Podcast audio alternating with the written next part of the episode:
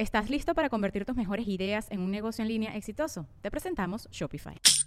Tal vez no lo sabías, pero nuestro podcast More Than Mamis es un negocio. Y lo comenzamos, por supuesto, para desahogarnos y hablar sobre la maternidad, no para convertirnos en expertas de ventas y del e-commerce. Así que sí, necesitábamos ayuda para vender nuestro merch y poner en marcha nuestra tienda. Por eso estamos tan contentas de usar Shopify. Regístrate con tan solo un dólar por mes en shopify.com barra sonoro, todo en minúsculas. Ve a shopify.com barra sonoro para llevar tu negocio al siguiente nivel. Shopify.com barra sonoro. Que este podcast este es un podcast que nació en el salón de una casa con dos amigas, pues cayéndose a coñazos literal para sacar algo.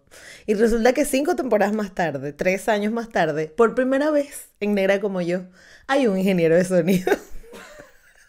y nos está enseñando que todo lo que hemos hecho durante tres años está mal. Pero bienvenidos a un nuevo episodio de Negra como yo. Eh.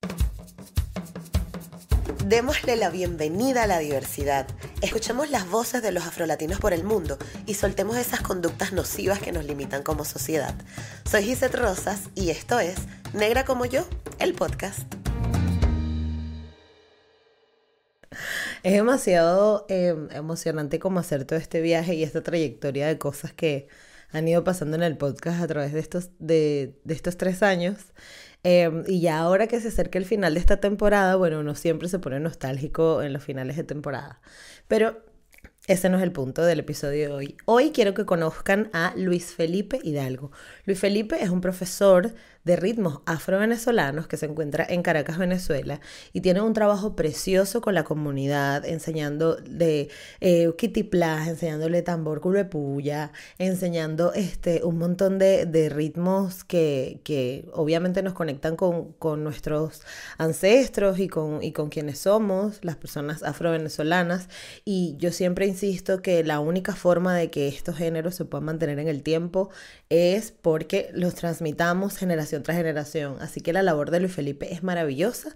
Yo los voy a dejar para que ustedes puedan conocer más de él. Y, y nada, gracias por estar aquí otro episodio. Mira, Giselle, yo nací en Caricuao. Sí, nacido en, en parroquia. En el materno infantil de Caricuao. Wow. Eh, eh, mi, mi, crianza fue aquí, y en torno en, en, toda, en todo lo que es la comunidad de Caricuao. Eh, una, una crianza, ya yo que súper fina. O sea, yo no me arrepiento de haber nacido aquí ni, ni toda mi infancia, todo lo que viví durante mi, mi niñez y mi adolescencia, esa vivencia única y, y bueno, buenísima. Eh, mi, ¿Y qué hacías cuando estabas chiquito? ¿Para dónde, para dónde saltabas? ¿O qué jugabas? Pura, no, pura tremendura. En esa, en esa época, cuando estaba pequeño, era pura tremendura. Jugar este, trompo, metra. Eh, porque sabes que nos, en la OD4 es una zona montañosa. Pues. A veces íbamos a la montaña. Sí. Eh, o sea, la dinámica era todo el día que uno tuviera el rato libre, pues. Claro. De eso, uno bajar y y, ¿Y en qué sector, en qué sector estabas? Porque, cuatro. claro. así, como Mucuritas. Ah, en Mucurita. Porque yo me crié, entre comillas, en Quesera.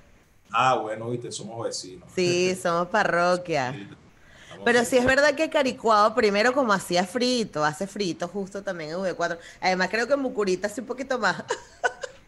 este, eh, eh, era como, era como cool estar porque yo, yo me crié en Guatire, fue donde crecí, y era como el montón de calor, y luego iba para Caricuado y era como frío, y estaba chévere.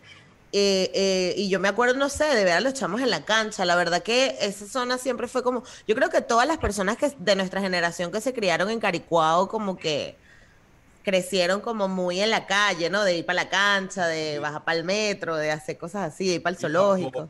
O, eran deportistas, o, o eran patineteros, que aquí se, se, veía mucho eso sí. en algún momento, sí. o bicicleteros o andabas sí. en patines o, o, o porque también aquí hubo un... Es verdad. La onda más del surfing, porque yo normal deportista toda la vida he sido. No, que no, nunca tuve vida de pequeño, en el fútbol tampoco. Y entonces ya adolescente, sí duré un tiempo surfeando. Yo duré unos años viviendo en Margarita. Y bueno, wow. se me hacía más fácil progresar.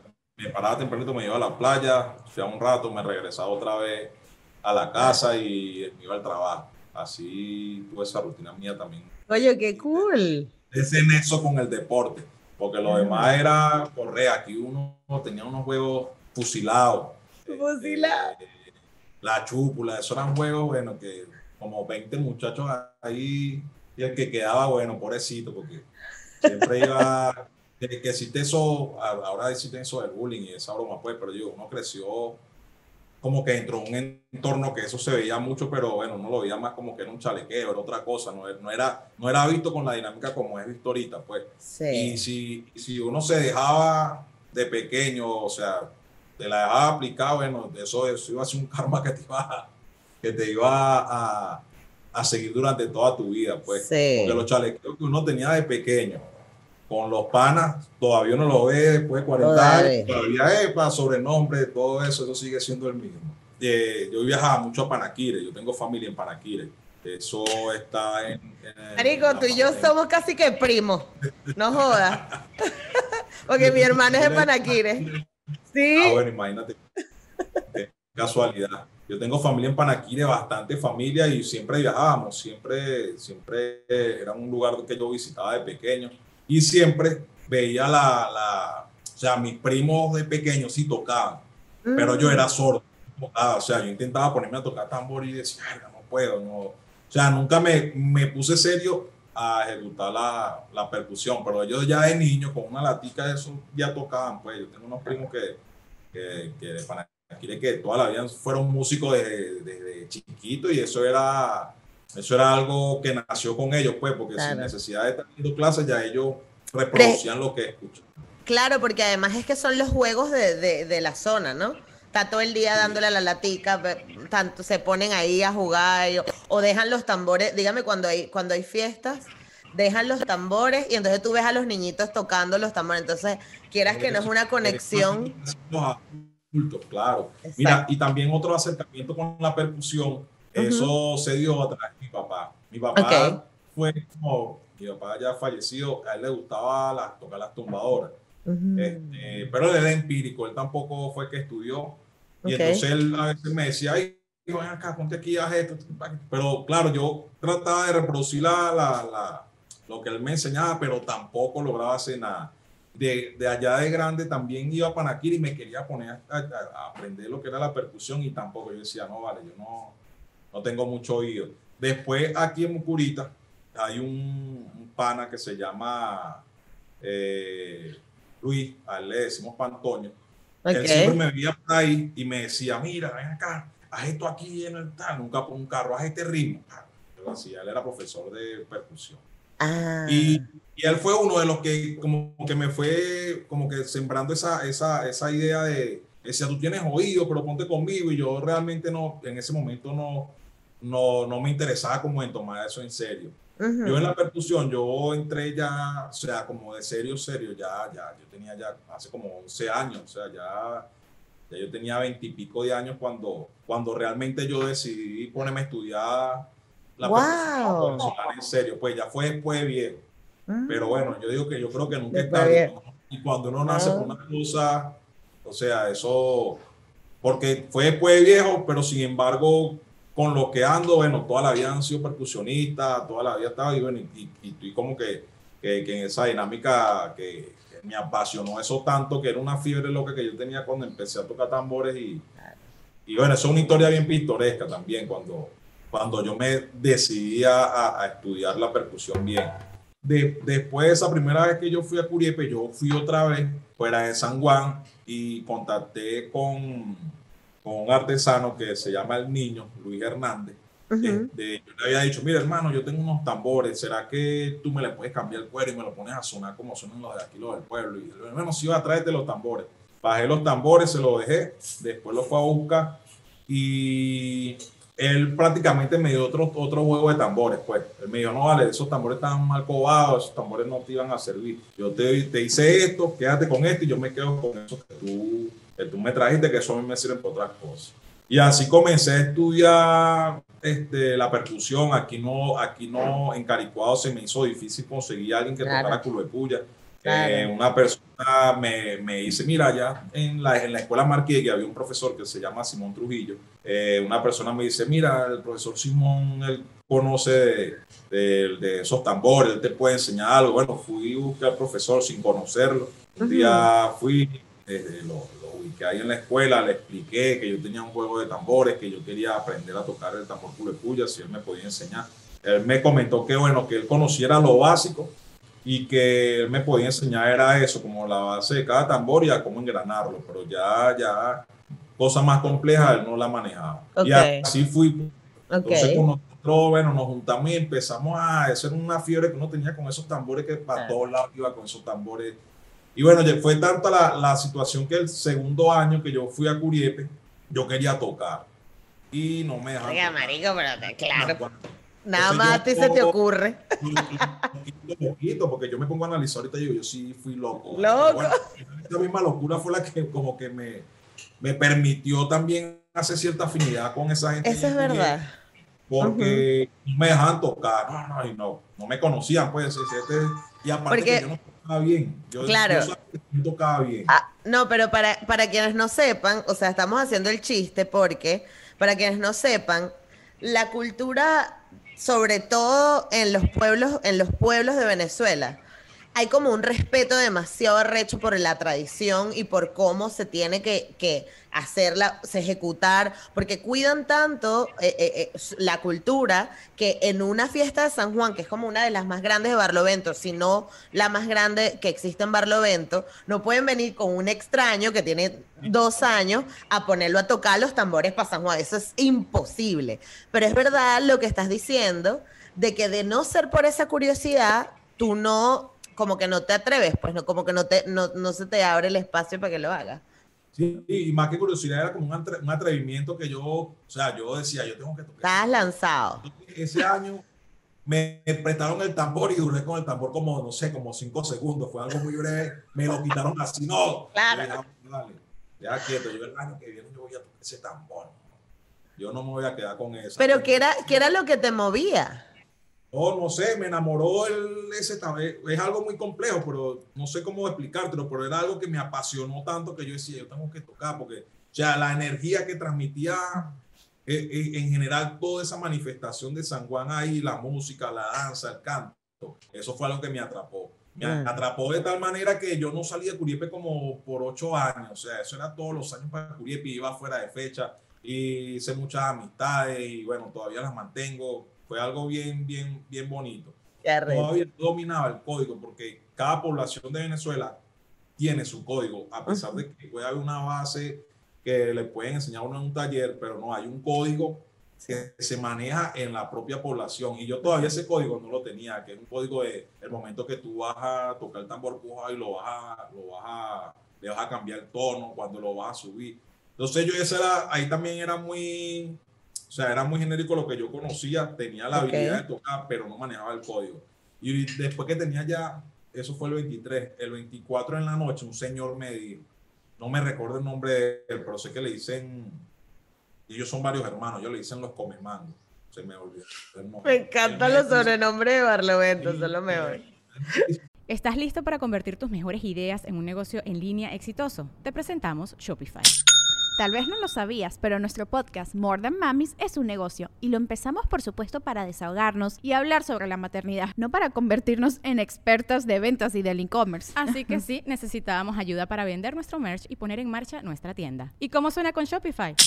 Llegó otra venta. Shopify es la plataforma de comercio que está revolucionando millones de negocios en todo el mundo. Ya seas un emprendedor desde tu casa o desde donde sea, Shopify es la única herramienta que necesitas para iniciar, administrar y hacer crecer tu negocio sin dificultades. Con Shopify puedo gestionar pedidos, envíos y pagos desde cualquier lugar, brindándote toda la información y estadísticas de tus ventas al detalle. Regístrate para un periodo de prueba con tan solo un dólar al mes en shopify.com barra sonoro, todo en minúsculas Ve a shopify.com barra sonoro para llevar tu negocio al siguiente nivel. Shopify.com barra sonoro.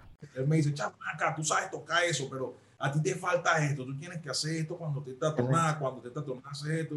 Bueno, y después de ahí ya eso fue como lo que me terminó de aclarar el tema con el culo de puya.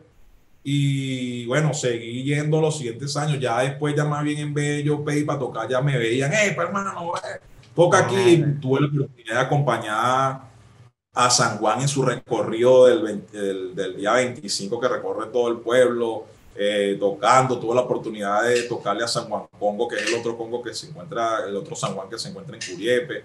Eh, de, participar en el encuentro San Juan Congo con, con San Juan Bautista, que eso es eso son cosas de ellos como que muy celosos y bueno, gracias a Dios yo tuve la dicha de, que me permitieran eh, participar y, ser, ser, ser, ser partícipe de esa nación. Entonces, a partir de ahí, eh, de, todo eso que pasó con Curiepe, bueno, nosotros, Alexander, otro compañero que se llama Juan de Aquino, hicimos un método, porque ¿qué pasa? Nosotros veíamos que era muy difícil. Coño, claro. Por es burda difícil, como y el estudio y la vaina. Entonces tratamos como hicimos un método como que sintetizaba la vaina cuando uno lo vaya a explicar que la gente le haga más fácil el aprendizaje. Entonces con la historia de Curiepe, eso, eso, eso lo, o sea, lo usamos cuando vamos a algún tipo de taller o, se creó ese método.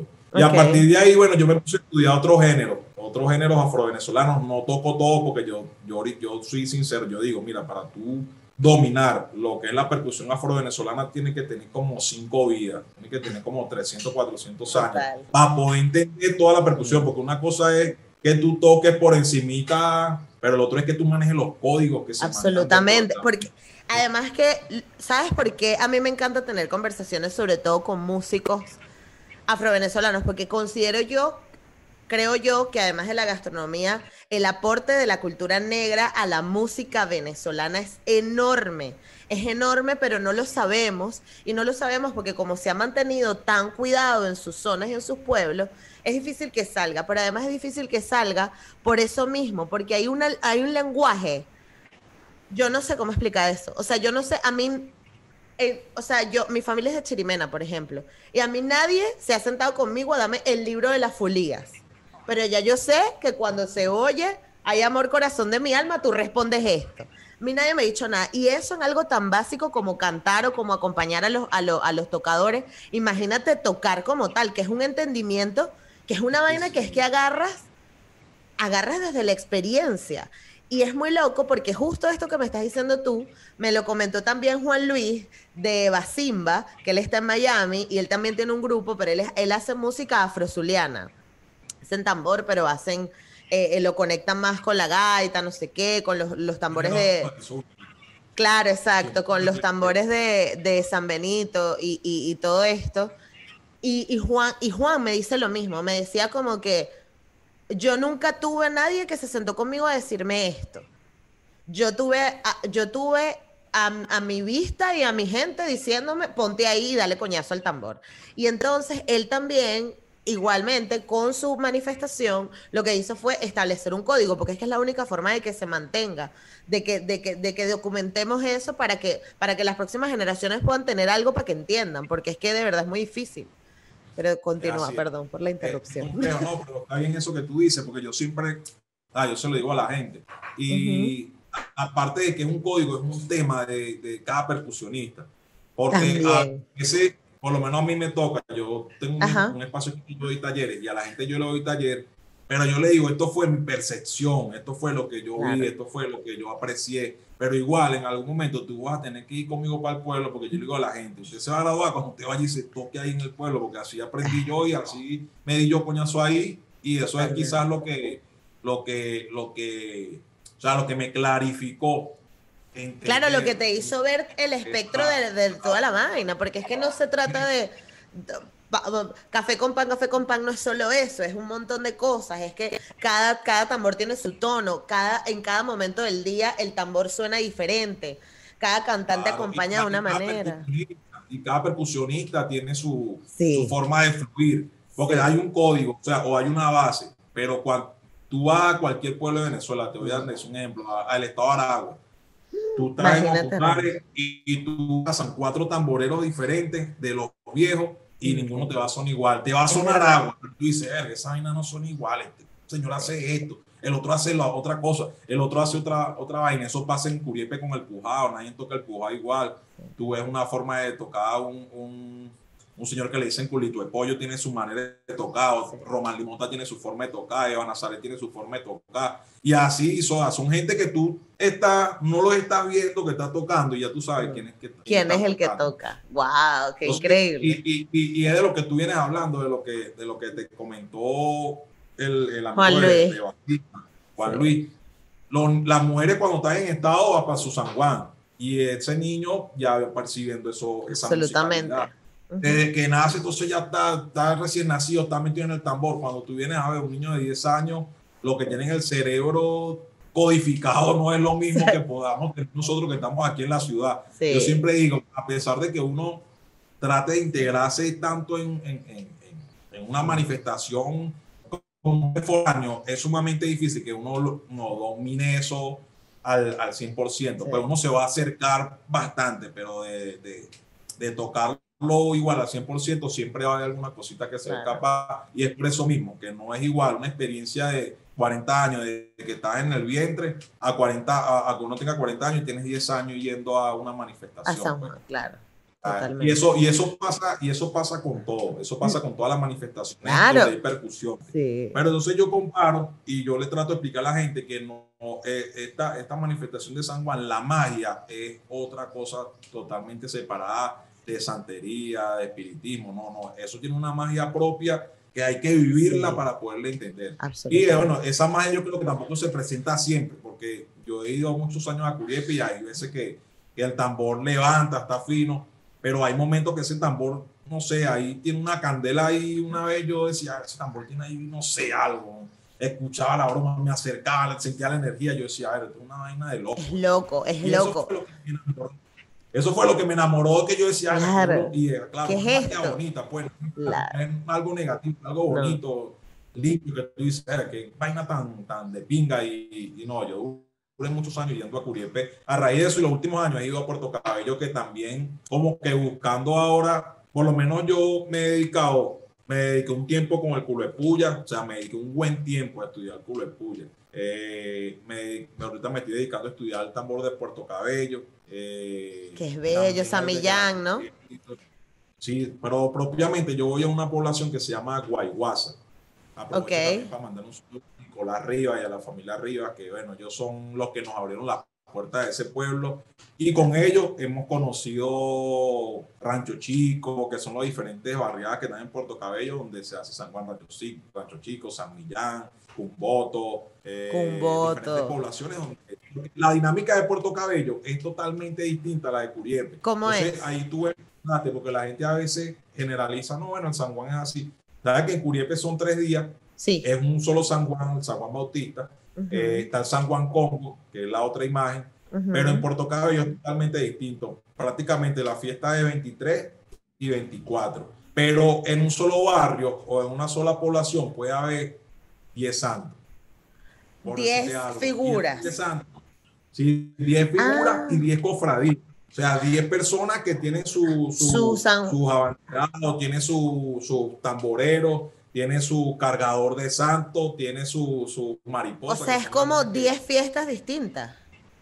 Claro, 10 fiestas que se hacen simultáneas en, en, en, en, la comunidad. Por lo menos en San Millán. En San Millán yo llegué a ver, me imagino que habrá más, yo llegué a ver como 20 de San Juan. Y yo dije, aquí sí hay San Juan.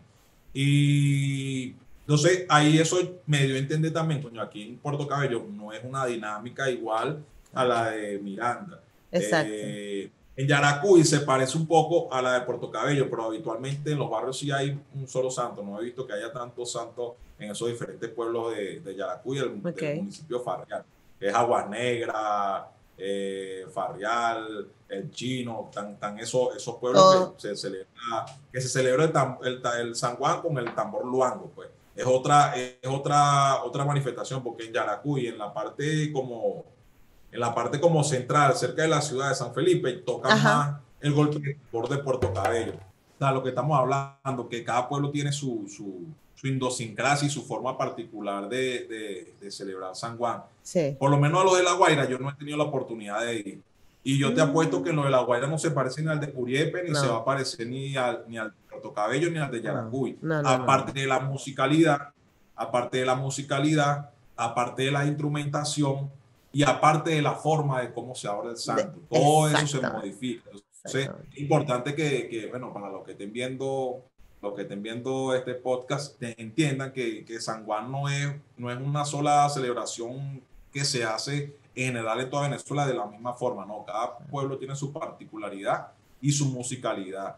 Y bueno, lo que estás hablando también de, de que el tambor de San Millán se toca en todos lados, yo creo que es por la misma dinámica de, del ritmo, ¿sabes? Sí. Pero también hay un detalle, un detalle que, bueno, con eso nosotros tenemos aquí una lucha desde Caracas. Ajá. Eh, que tiene que ver con, con el respeto al ritmo del tambor. Porque, ¿qué pasa? En los demás lugares de Venezuela donde se hace o donde se toca esta, estos ritmos, no se hace ni siquiera con los instrumentos autóctonos. Por lo menos la paila no es un instrumento autóctono. No, exacto. es, una, es, como una réplica del Entonces, ¿qué pasa? Ya está, está tergiversando el, desde el instrumento. Yo puedo entender que, bueno, eso se puede, por la modernidad, se puede, se puede adaptar y, y dependiendo de lo que tú quieras hacer, pero si tú vas a, hacer, vas a tocar en un San Juan, en otro pueblo, y vas a tocar con una paila, ya yo lo veo como que, no que uno sea purista, sino que yo veo que uno de cierto respeto a esa manifestación, porque es como que yo tocara un culo de puya, yo voy a tocar un culo de puya con un cumaco, no tengo el empujado, entonces tengo un cumaco ahí, lo voy a hacer en me van a linchar. O como que si fuera a, a, a, mi mochirimena y voy a tocar fulía con otro cumaco, no, yo ya no tengo el empujado de la fulía, voy a tocar con un cumaco, la gente me decía, epa, epa, eso no es así. Pero con ese ritmo si pasa eso. O sea, la gente lo tomo como más para el bochinche que como, lo que representa realmente que es una musicalidad en honor a San Juan, pues, y, es una música, por decirle, entre comillas, de, que tiene que ver con algo de, religiosidad, no necesariamente que tenga que ser con la, religiosidad de la Iglesia Católica, sino la religiosidad que eh, trajeron los ancestros a, a, Venezuela. Pues.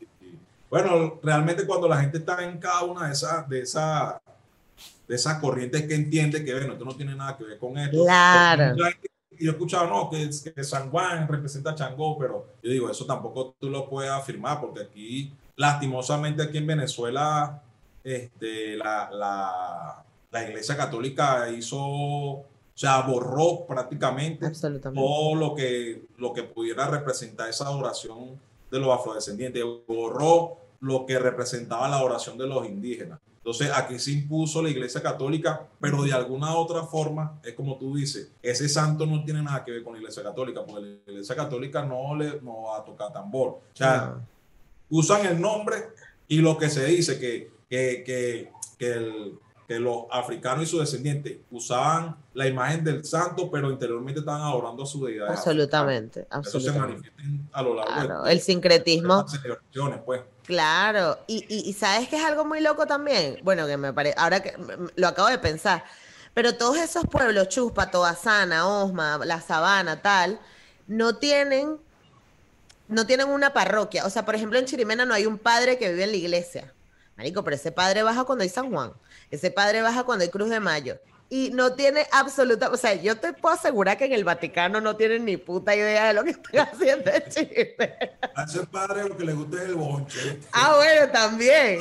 Pero lo arrecho es eso, que con todo y eso, la iglesia, a pesar de que influyó, jodió y la cagó en muchas vainas, con todo y eso respeta esta manifestación porque es tan fuerte y se logró conservar también. Y ahí es donde, coño, la razón de este podcast es que uno tiene que honrar a toda esa gente que sobrevivió esa cultura, porque es que a día de hoy tú y yo estamos hablando de un cumaco, de un culo de puya, de una vaina, porque una gente que dijo, yo no suelto esta mierda y a mí nadie me va a quitar mi cultura, ¿sabes? Y eso para mí es, de las cosas más valiosas que tiene que los movimientos negros en, todo el mundo. Porque a pesar de que se asesinó muchísima gente, y ya aquí me estoy poniendo reivindicativa loca, pero bueno, estoy reivindicando. Claro, sí, o sea, a pesar de que se mató mucha gente, de que murieron muchas personas, de que todo fue horrible, con todo y eso se conservó la cultura y a día de hoy nosotros Entonces, por eso es que siempre invito a todas las personas que estén en el activismo, que estén en la parte de cultura, hay que documentar porque la única forma de que esto sobreviva en el tiempo es que un niño a los 12 años, en 20 años, se meta en internet y diga tambor negro, lo que sea, y buscando encuentre, porque nos cuesta mucho también encontrar, conservar, y de verdad muchísimas gracias también a ti por la labor que estás haciendo, porque es súper importante. Y, qué bonito que, que sin querer, ¿no? Entre comillas, has logrado hacer un trabajo de conservación bien importante. Este, bueno, con Afrolibertad sí venimos haciendo un trabajo de, como de, no, yo a mí no me gusta usar la palabra rescate porque es que nuestras manifestaciones no se han perdido. Siempre han estado, lo que no, que estamos perdidos éramos nosotros que no íbamos al sitio a ver un trabajo de difusión de y un acercamiento a lo que son nuestras manifestaciones, bueno, pero nos hemos caracterizado por como por respetar bien, bien, bien lo que, lo que es desde la instrumentación, lo que representa eh, los cantos como son, la velocidad con la que se hacían los ritmos. Y bueno, hemos hecho un trabajo con respecto a eso. Y yo personalmente, bueno, todo lo que, lo poco que he venido aprendiendo, siempre he tratado de compartirlo, compartirlo, compartirlo. Claro, Luis. Siempre como que con ningún celo ni, ni poniéndole un valor eh, monetario a nuestra cultura, porque yo digo, si nosotros capitalizamos nuestra cultura, la vamos a matar, porque el que no tenga dinero para tener acceso a una información, entonces de ahí se pierde la cultura. Entonces yo creo que es más bien de, bueno, de que... De, Difusión total.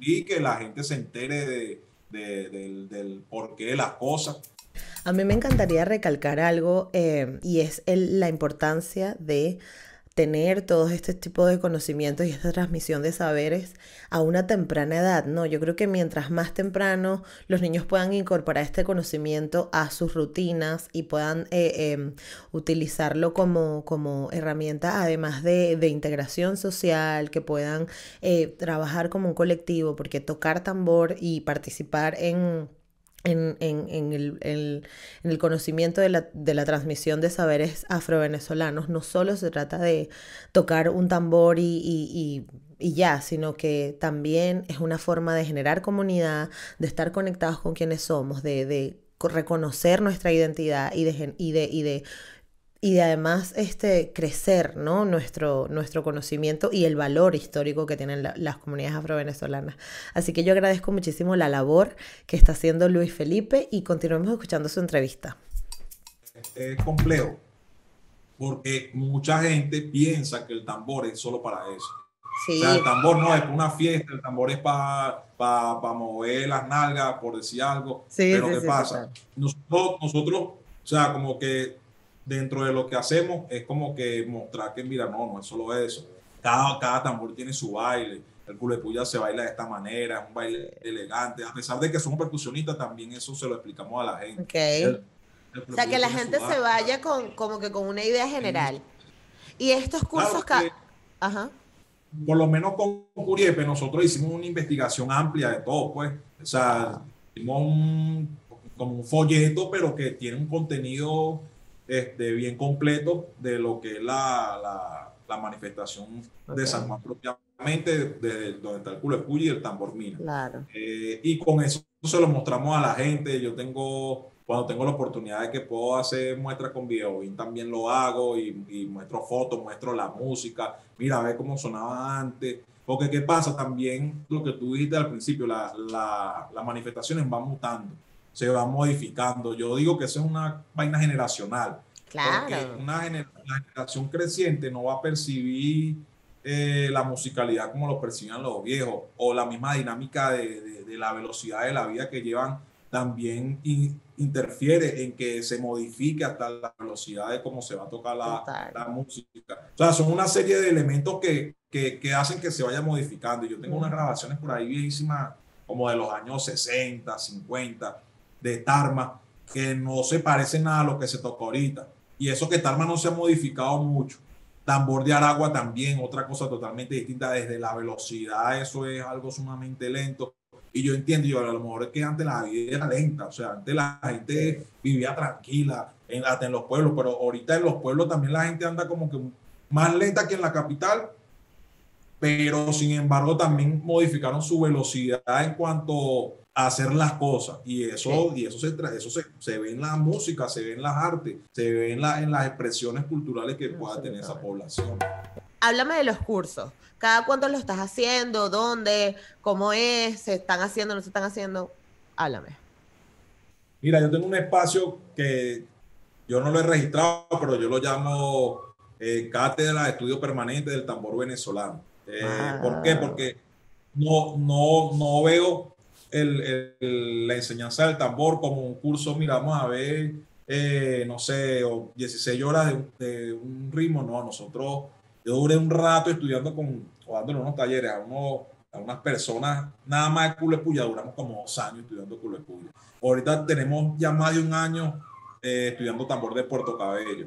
Entonces eso es permanente, porque la idea que yo le digo a la gente es que no que tú lo agarres superficial, ah, no, ya yo sé, o no, sino que es que realmente empieces a manejar los códigos. Y bueno, esperando que, que, que, se calme esta situación de la pandemia para poder llevarlos, pues ya, ya, ya eso están ya predestinados. Que sé que vas a organizar como los alumnos del curso, llevarlos a Puerto Cabello. Sí, sí, sí. Yo siempre, o sea, siempre les, les manifiesto a ellos que esa sería la graduación de cada quien en, en de los talleres que yo le doy. Pues le digo, ya tú te graduaste, ah, bueno, ya tocaste, ya tuviste la aceptación en el pueblo.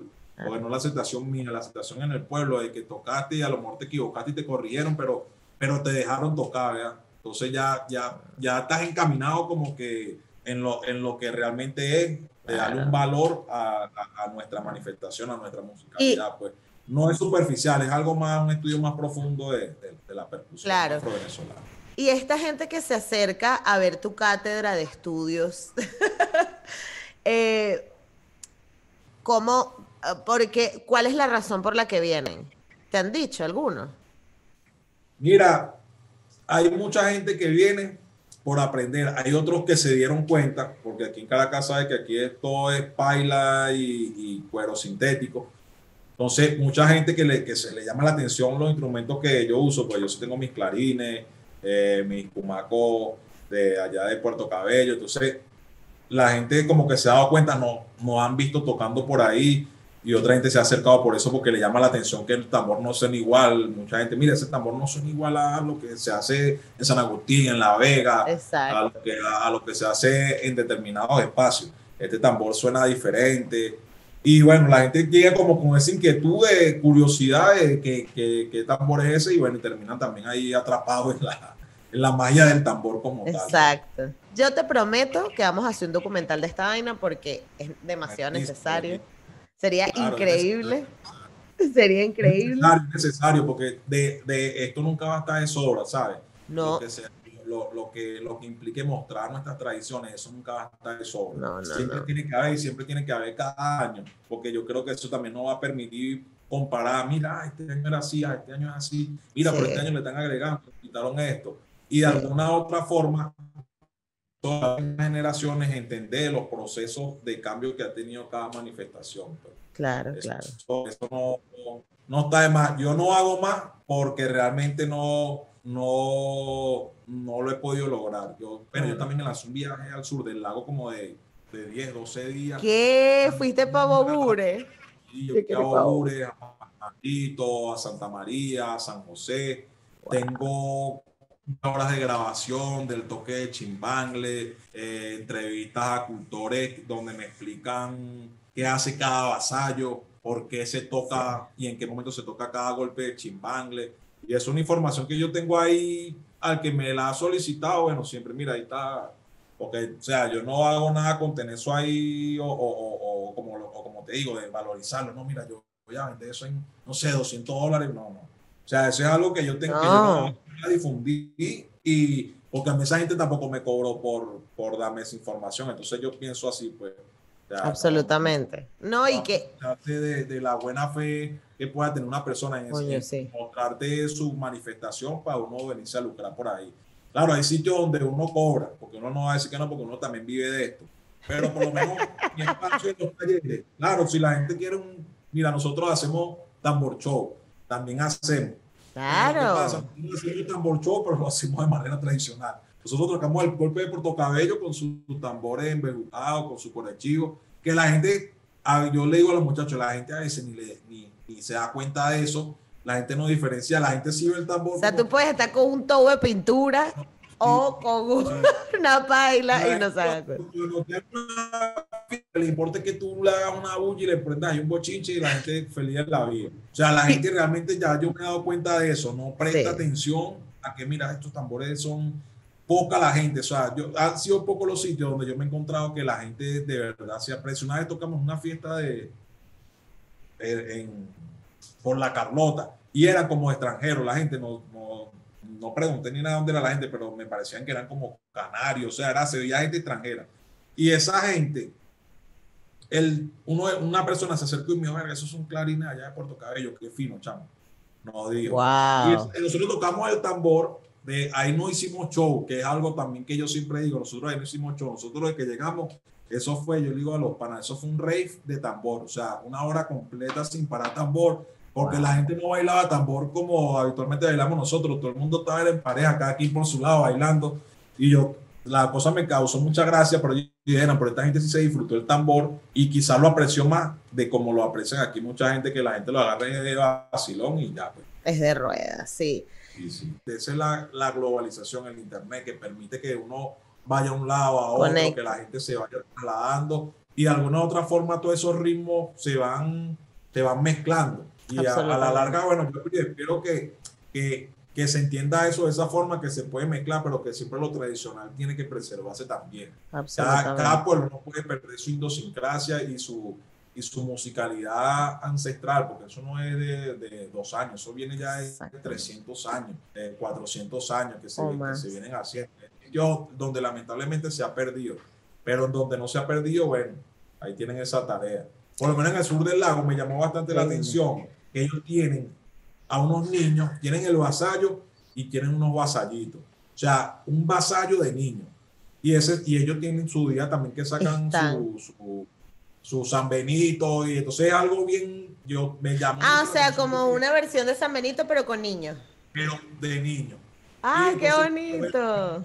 Ya, es una escuela que, y estos chamos que están aquí formándose con su chimbangle, que van tocando ya cuando tengan 20 años, ya manejan la manifestación para atrás y para adelante. Y bueno, eso de alguna u otra forma yo lo vi bien interesante, porque esa es su manera de preservar también su musicalidad. Y esa, y esa musicalidad de Sur del Lago tiene la, la virtud de que no ha sido tan influenciada por otro género. Claro.